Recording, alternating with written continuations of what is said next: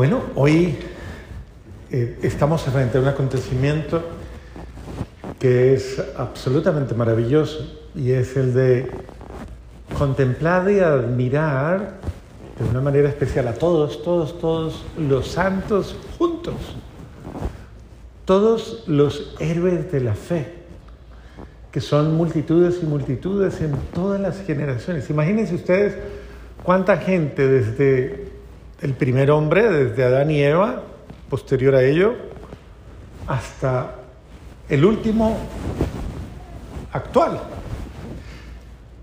Eh, la historia hace, eh, hace santos, hace vidas de santos, hace vida de héroes, héroes de la fe. Y esos héroes no son solamente héroes de la fe, sino héroes del amor verdaderamente, héroes de la vida. Aquellos que eh, no han vivido en vano, o sea, no han vivido por vivir, sino que incluso a una edad muy temprana, muchos de ellos adquirieron conciencia de la importancia trascendental de su corta vida, de su pequeñez. Pero la vivieron con un heroísmo sobrenatural. Y podríamos decir que hay hoy la celebración recoge a los santos posiblemente nominados, ¿no? O sea, aquellos que tienen un gran nombre, San, y podemos pensar en tantos, tantos, tantos, tantos, tantos, tantos. Pero debemos pensar también en los santos innominados, esos santos anónimos que no conoce nadie y que tal vez nunca nadie ha contado su historia porque en el fondo ni la conoce. Y muchos de esos santos pueden pasar incluso aparentemente desapercibidos en la historia de las personas y pueden estar muy cerca de nosotros, muy cerca de nosotros haciendo una experiencia de santidad, pero no nos damos cuenta. Porque ciertamente esa experiencia de santidad es una experiencia interior, es una experiencia de, de diálogo interior. ¿Con quién? Uno consigo mismo, obviamente. El santo es un inconforme. Es verdadero, ese es el verdadero rebelde no el rebelde de las causas tontas. Hay gente que rebelde de causas vacías, de causas tontas. Entonces, ¿cuál es ese rebelde de las causas tontas? El que le da mal genio por todo, el que es caprichoso y caprichosa por todo, el que se busca razones para andar peleando y para andar alegando y para andar, el que le critica a todo el mundo, el que cree que el problema es el otro, el que cree que... Y ese, ese, ese, no, ese, de ese no estamos hablando.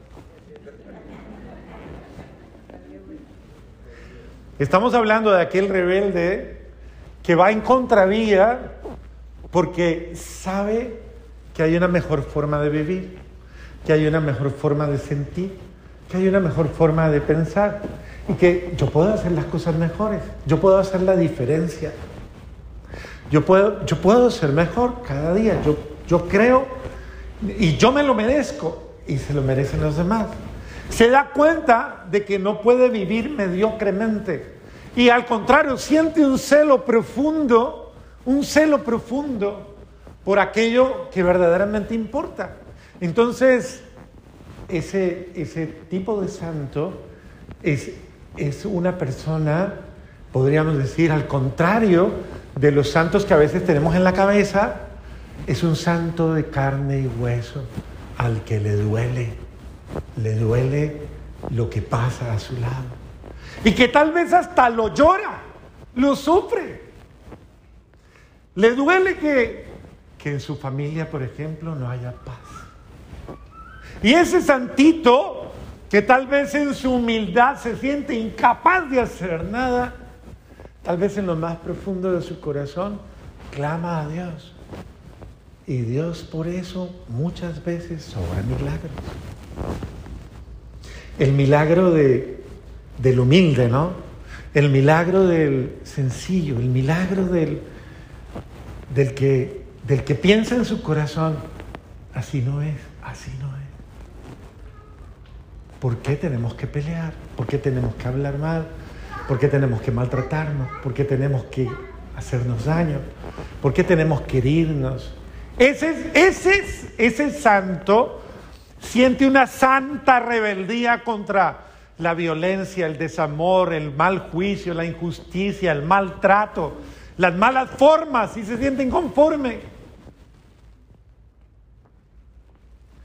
Y muchas veces simplemente llora porque se siente incapaz de hacer algo diferente. Claro, esas lágrimas nunca caerán en vano.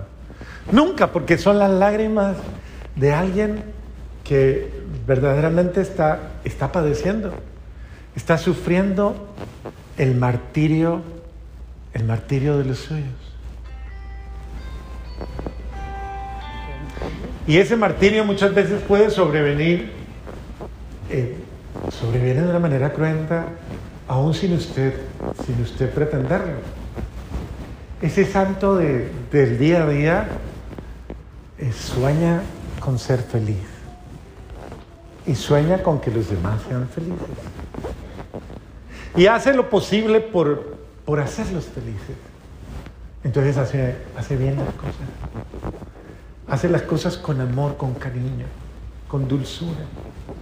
Hace las cosas con bondad. Hace las cosas pensando en la felicidad del otro. Pensando en, en el bien del otro.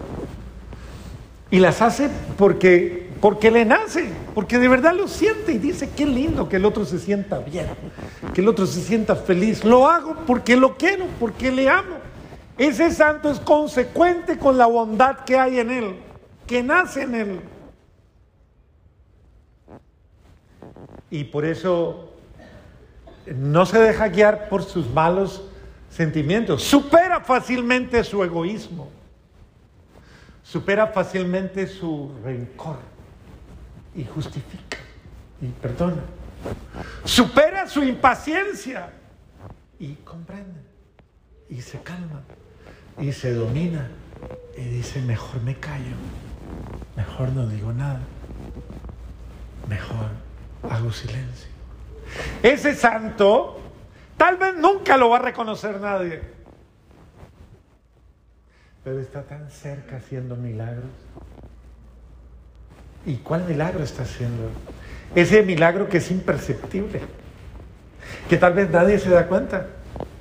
El milagro de la humildad. El milagro de la sencillez. Por el cual muchas veces pasan hasta por tontos. Y ese tipo de santos no son los ganadores. La mayoría de las veces son los perdedores. Pierden las peleas. Pierden los alegatos. Y, y no lo hacen con el dolor de perderlas. Lo hacen porque saben que es lo mejor perder que ganar. Y dejan que el amor gane todos los días. Que venza en ellos ese tipo de santos son aquellos que no son extraños, son gente del común, gente nuestra,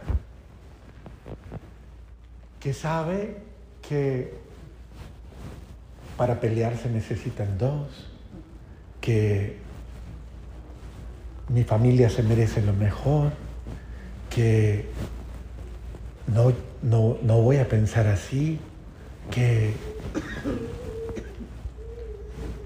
que Dios me puede ayudar y es mejor orar. Y mejor le pido y le entrego esto a Dios. Y se dan cuenta y dice, yo por las malas no lo voy a lograr, no lo voy a hacer. Y encuentran su refugio y su fortaleza y dicen, Dios mío, pero tú sí lo puedes hacer. Y ese tipo de santos son débiles, pero son fuertes. Porque su fuerza es Dios, es su amor. Y ese tipo de santos se hacen todos los días, en cada instante. Se hacen en nuestro diario vivir como gente del común, sencilla. Son los héroes del instante, los héroes del momento, que Muchas veces ni siquiera piensan en ese heroísmo tan grande que tienen, pero lo hacen llevados porque saben que saben que hay algo dentro que les dice no lo hagas, no lo digas, no lo pienses, no es así. Y le creen a esa fuerza interior, le creen, le hacen caso, son humildes, se dejan guiar por Dios. Y generalmente ganan las batallas. Son los santos de la humildad. Se adelantan a pedir perdón, aunque no hayan cometido el error muchas veces. Son los primeros en comprender y son tal vez los primeros en servir, aunque los hayan tratado mal y los hayan ofendido y despreciado. Y ellos en su interior dicen, no, yo lo hago por amor a Dios, lo hago por... Y aparecen como gente, como gente tonta, gente extraña. Dice, pero, pero están pasando encima de ti, pero te están humillando, pero te están despreciando. Y ellos dicen, pero yo los amo pero por amor lo hago.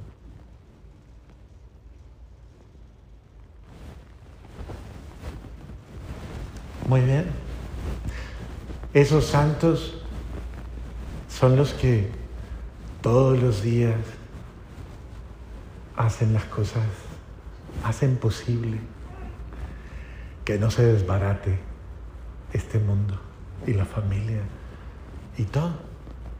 Esos santos los necesitamos así, heroicos del instante, heroicos del momento. Nadie se dará cuenta nunca de lo que hiciste. Tal vez nadie se dé cuenta de lo oportuno que hiciste al callarte.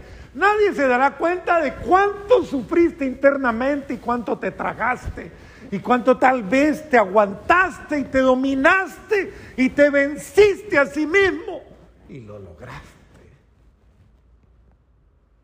Y todo por amor.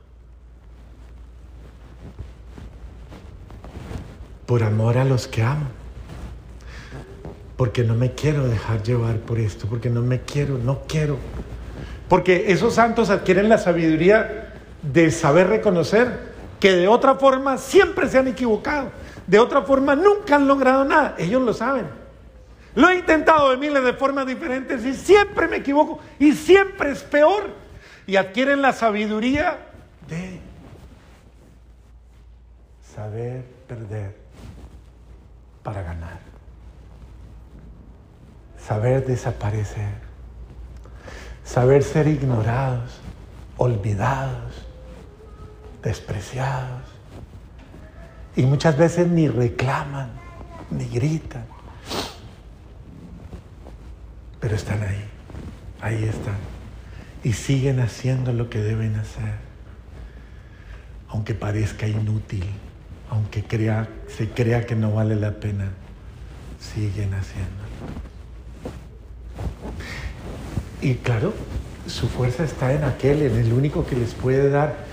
Y ellos en el medio de todo van caminando en una experiencia sobrenatural, porque en medio de todo ese Dios en el que se confían y al que le confían, todas esas experiencias tan difíciles y muchas veces tan amargas, él les sana su corazón y les da paz. Y esos santos del instante, del día a día, del momento al momento, están muriendo a sí mismos a toda hora, pero están naciendo, naciendo a una vida sobrenatural, a una vida en Dios. Son mártires incluso, el martirio de, de aprendernos. Yo le voy a hacer a usted una pregunta para que usted no piense que el padre de quién está hablando. Le voy a hacer una pregunta eh, sencilla. Yo con esto no quiero que usted se sienta mal, pero yo le hago la pregunta porque es importante. ¿Usted es una persona fácil? ¿Usted es fácil? ¿Usted es complicado? ¿Usted es complicada? ¿A usted quién se lo aguanta? ¿Quién se la aguanta? Si usted es tan complejo, diga, tan, tan complicado. ¿A usted todo le gusta?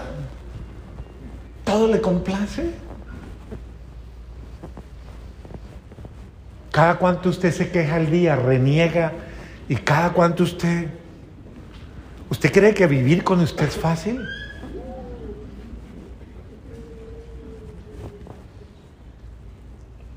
Muy bien. Entonces tenga la humildad de reconocer que a los que están a su lado les toca muy duro.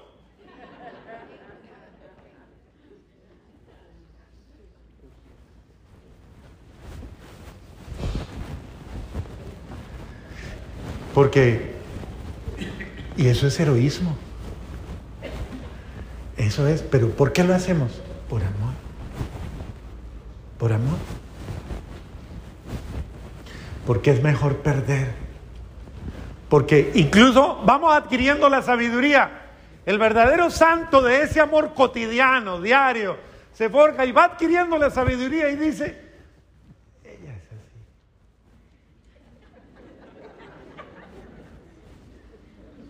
Él es así, yo ya lo conozco. Otro que viene de fuera, testigo, testiga, dice, y usted se lo aguanta y dice, "Ah, él es ella es así.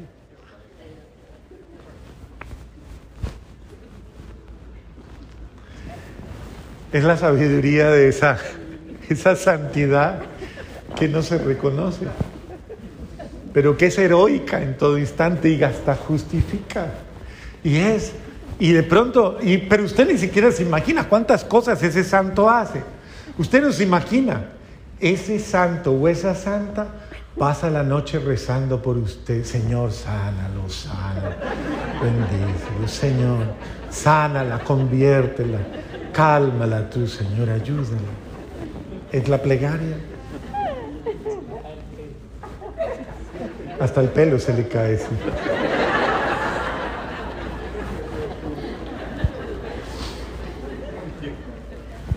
Entonces, yo no quiero que piensen en santos extraterrestres.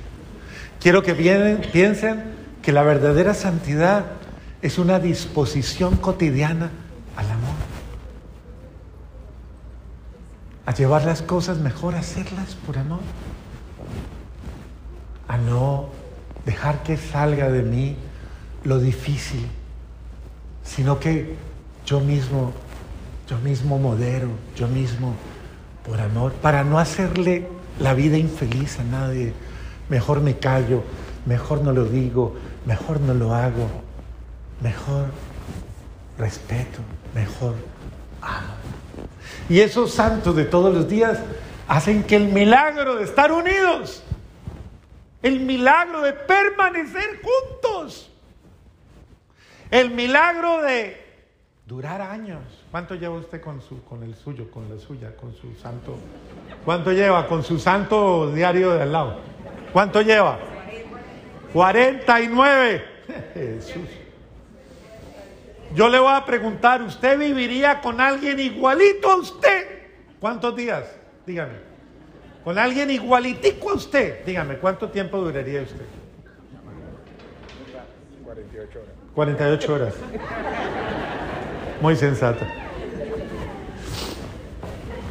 Entonces, pensémoslo. La santidad no es una cosa inaccesible. La santidad es una disposición al amor. Es una, es una victoria del amor en mi vida diaria. Por eso el Señor, ese mensaje que da hoy es para ti. Bendito, bendito tú, bienaventurada y bienaventurado tú que luchas por la paz. Bienaventurado tú que eh, lloras en silencio en tu cuarto encerrada y encerrado. Bienaventurado tú que te callas en muchos momentos y no eres violento ni violenta. Bienaventurado tú que te vences en cada instante para que la victoria del amor esté contigo. La vida eterna o la resurrección a la vida eterna, la vida en Dios, tiene eh, tal vez en, en el corazón humano o en la mente humana eh, demasiadas vacíos o demasiadas inseguridades o, o tal vez eh, demasiadas eh, malas ideas. Yo conozco católicos que creen en la reencarnación. ¿Usted cree en la reencarnación? ¿No? ¿Usted cree que alguna vez fue por allá una vaca y que ahora ya evolucionó? Y que... ¿No? Bueno. Hay otros que creen que, sí, que, que eh, finalmente eso de la vida eterna es como, pues, bueno, tal vez algo que como no lo alcanzo a manejar, entonces puede ser una cosa tal vez que me sobrepasa y sencillamente se vuelve una fantasía. Pues bien, eso es la tentación que existe de llegar a pensar sobre aquello que no depende de nosotros de manera directa, porque ya está de la mano de Dios, pero de que existe, existe. Yo me acuerdo mucho de un textico que hay de una historia de dos bebés en el vientre de su mamá. ¿Se acuerdan de eso? Que un bebé le pregunta al otro y le dice, dicen que hay vida después del vientre. Y el otro le dice, no, esos son cuentos, eso no existe. Eso no es verdad. Sí, dicen que alguna vez estaremos fuera de nuestra madre y vamos a caminar y vamos a mirarla a ella, a su rostro, tal cual es. Y el otro le dice, esas son puras bobadas, te dejaste llenar la cabeza de cuentos. La única vida que existe es esta, con este cordón umbilical, y estamos unidos los dos para siempre. Vive esta vida y disfruta esta vida. La otra, tú no sabes si vendrá algún día. Y entonces el otro le dice, pero yo tengo miedo a eso. Y le dice, no, ¿qué importa? O sea, no hay más vida, esta es la única vida. Y eh, luego el otro le dice, ¿y de dónde escuchaste eso? ¿Acaso ha, vuelto alguien después de salir del vientre? ¿Y te lo ha dicho? No hay ninguno que haya vuelto de fuera del vientre para decirlo. Lo mismo sucede con la vida eterna. Como no hay nadie que haya supuestamente vuelto para decírnoslo, o como no tenemos la experiencia de nacer a la vida eterna, pues vivimos en la penumbra, en la duda o en la inquietud o en la angustia de si será real. Pero es tan real como la que tiene ahora. Y que pues tal vez nunca se la imaginó, pero esta es la oportunidad que ha tenido de vivir su vida. Entonces, el sentido de la trascendencia humana, el sentido de superar incluso la corporeidad humana, es un regalo de Dios. Es el regalo que Dios le da a sus hijos y que lo asegura de una manera especial con la entrega de nuestro Señor Jesucristo y con la victoria de Jesús sobre la muerte. Entonces, esto es importante para comprender el mensaje cristiano. Cuando Jesucristo muere, que muere entre comillas, pero muere físicamente, muere, ¿qué hace?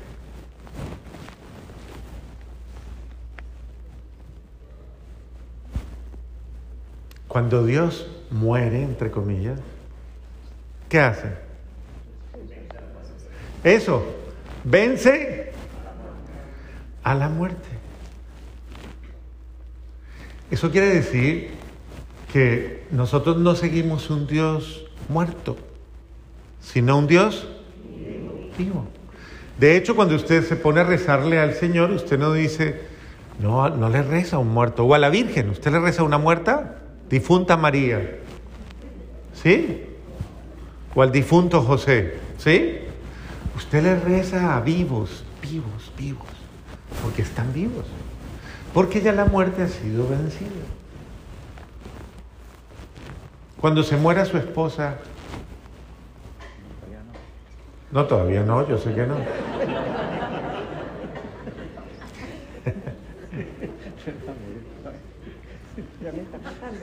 No, no, no, no. Bueno, pongámoslo a él, pues. Cuando me muera él.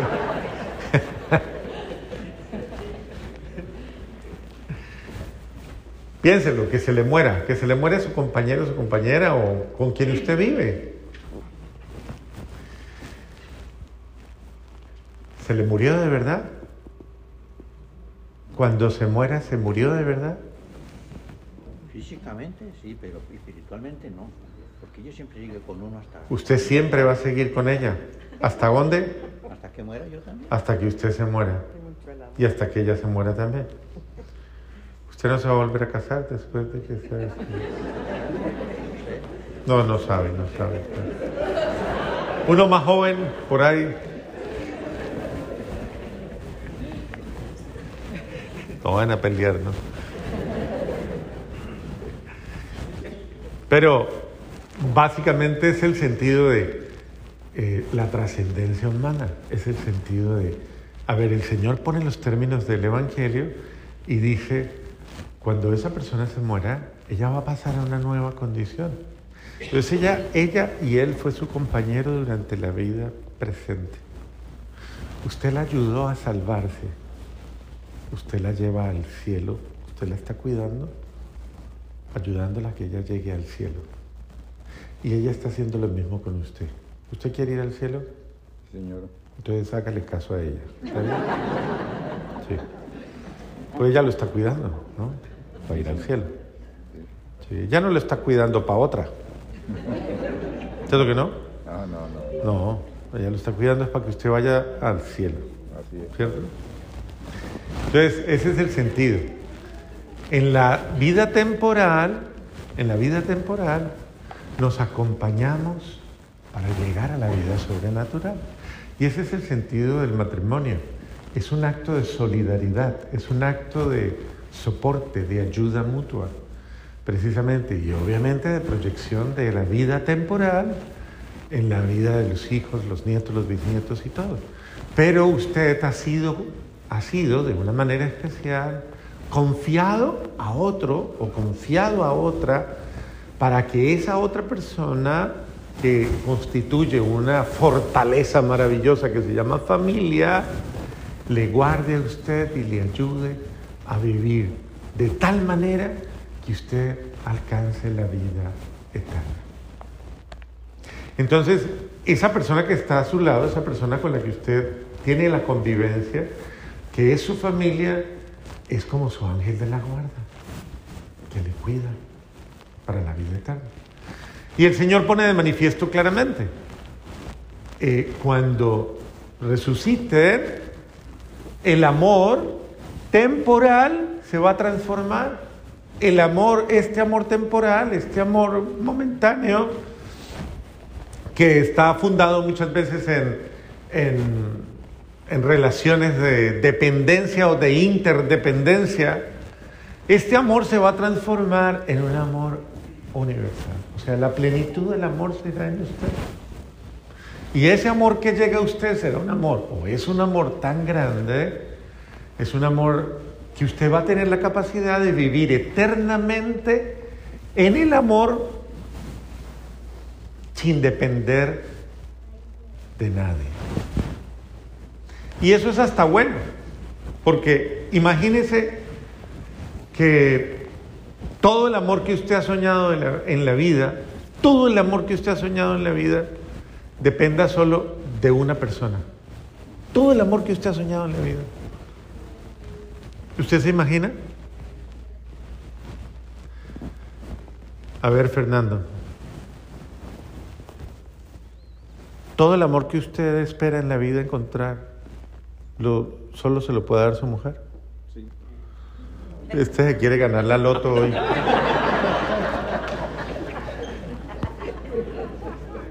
Alejandra, todo el amor que Fernando le da es lo único, el único amor que usted. Ella dijo que no, hermano. Entonces, pensémoslo en un segundo. Ese amor que tenemos y por el que peleamos tanto, porque usted pelea por ese amor, ¿sí o no? Míreme, salúdeme, hábleme, dígame algo, dígame que me quiere. Si me quiere o no me quiere, acuérdese. Bueno, todo ese amor porque usted pelea todos los días y a toda hora. Ese amor un día va a pasar. Porque ese amor que humanamente nos damos no es completo, no es absoluto, es imperfecto. Qué pesar, hombre, ustedes tan ilusionados que estaban. Es absolutamente imperfecto es un amor humano. Y no es que él sea malo, no, él tiene cara de bueno, miren, miren, o ella sea mala, no, es que, es que somos limitados. El único que nos promete un amor que nunca va a pasar, un amor que nunca se va a acabar, ¿quién es? Y ese amor verdadero es eterno, eterno, no tiene límite. Pero usted puede comenzar a vivirlo aquí desde ahora. Puede comenzar a vivirlo con un amor que supere su egoísmo personal, que supere sus miedos personales y que de verdad se abra al amor fraterno, al amor de otros. Que supere el miedo, que supere eh, tantas trabas que tiene, y eso es lo que nos enseña precisamente el amor de Cristo. Porque Él quiere formar una gran comunidad de amor. Y en esa gran comunidad de amor todos nos cuidamos y todos nos salvaguardamos. Y ese amor es el que hay que cuidar. Yo lo único que no debo perder es ese amor sobrenatural. Entonces, por ejemplo, si nos vamos a la, a la fidelidad, que es un pequeño detalle simplemente dentro de esa perspectiva del amor. Si nos vamos a la fidelidad, la fidelidad, ¿a cuál amor es? ¿A cuál amor? ¿Usted le va a ser fiel a qué amor? ¿Al amor terreno? Al amor de Dios. Al amor terreno también, ¿cierto? Sí. Hay que cuidar el amor terreno, hay que serle fiel. Tenemos que decirlo porque pues eso es importante, ¿cierto? Pero en verdad, el amor fundamental, ¿cuál es? El amor de Dios. Si tú le eres infiel al amor de Dios, ya le fuiste infiel a todo tipo de amor. Entonces, el primer amor que tú debes defender con tu vida, como los hijos de la madre Macabea, el primer y único amor con el que hay que, al que hay que cuidar con la vida. Prefiero morir antes que pecar. Prefiero morir antes que ser infiel. Ah, no tanto a mi esposo, no tanto a mi esposa, sino ser infiel al amor de Dios. Y eso es lo que hace el heroísmo de los macabeos. Dicen, quíteme los miembros si quiere, máteme si quiere, quíteme la vida, lo que quiera. Pero lo único que usted no va a poder es hacer conmigo es que yo le sea infiel al amor de Dios. Porque el día que yo mate, dañe, vaya contra el amor de Dios en mi vida, me estoy matando a mí mismo. Eso es un suicidio. Me estoy matando. Entonces, yo debo guardar con mi vida el único amor por el que vale la pena dar la vida. El amor verdadero, el amor de Dios. Por eso Santo Domingo Sabio decía, morir antes que pecar. Morir antes que pecar. Y lo tenía muy en claro. Y decía, estoy dispuesto a dar la vida por el único amor por el que vale la pena dar la vida. Entonces, si usted, le voy a dar la fórmula, incluso para las que quieren conseguir marido o mujer, si su marido ama a Dios por encima de todas las cosas, por encima de usted misma, o por encima, su mujer, por encima de usted mismo, ese o esa es un muy buen marido. Porque ese y esa sabe que el día que le falte a Dios, ese día se suicida, ese día se mata a sí mismo. Porque su fidelidad a Dios es tan, tal, que esa persona sabe que no puede defraudar el único amor que le ama verdaderamente. Entonces, estamos llamados a una fidelidad, a un amor que nunca acaba, que nunca muere, que es el amor de Dios que es para siempre. Y si yo me inspiro en ese mismo amor, yo también debo aprender a amar, amar el amor verdadero y dejar de andar buscando fantasías en la vida. Cuando una persona muchas veces expresa y dice cosas como, eh, bueno, padre, pues yo ya no voy a, voy a, voy a volver a la iglesia, o no voy a volver a, porque conseguí mujer, porque conseguí marido. Y entonces yo, pues ya no me puedo confesar, ya no me puedo. Yo personalmente siempre le digo, piénselo bien. Y más bien haga un alto con esa persona con la que usted quiere construir un hogar y háganlo bien, háganlo bien. Que es que él tiene un matrimonio anterior, ella tiene un matrimonio anterior. Y uno dice, resuelvan eso, vengan y hablemos, aclaremos. Si eso tiene forma de resolverse, resuélvalo. Pero no pierda el amor verdadero por un amor temporal. Todo tiene solución y tenemos que buscar la manera de solucionar. Pero no traicione el amor verdadero por quedarse con un amor temporal. Su amor temporal le falla y usted se quedó rindiéndole culto a un amor. Entonces, esa es la explicación de muchas de estas realidades con las que nosotros debemos aprender que Dios nos está invitando a no vivir fantasía, a no vivir mentiras, sino a vivir la única realidad, el único amor, lo único que es verdad. Y ese amor no nos va a separar nadie, ni siquiera la muerte, ni siquiera la muerte. Yo ahorita que estaba leyendo el Evangelio, yo pensaba, cuando el Señor estaba diciendo, eh, es que se casó con uno y se casó, se casó e, ella con, ellos con ella, el uno, el otro, el otro, el otro, el otro, y, y ninguno dio descendencia. Algo le pasaba a la señora, ¿cierto? Porque finalmente se murió ella, pero ningún marido pudo. Entonces yo pensaba y decía, pensamientos humanos. Y otro pensamiento humano, cuando, estamos, cuando estábamos escuchando que dice Jesús, es que allá en el cielo no va a ser así, ustedes no se van a casar. Y muchos que llevan tres matrimonios descansados dijeron, ay, voy a estar libre y tranquilo en el cielo. Bueno, pues mire cómo Dios despeja. Cuando lo entendemos, muchas confusiones, muchas dudas y nos lleva precisamente a pensar en el único amor por el que vale la pena vivir y por, por el que estamos unidos. Ese amor que Él nos da es un amor que debemos construir, incluso no en relaciones solo de pareja, sino en relaciones de familia. Este amor es eterno, este amor fraterno, este amor de hermanos, este amor de familia, este amor nunca muere, es un amor eterno. Así que estamos construyendo una realidad de amor que nos guarda en la tierra y también en el cielo. Amén.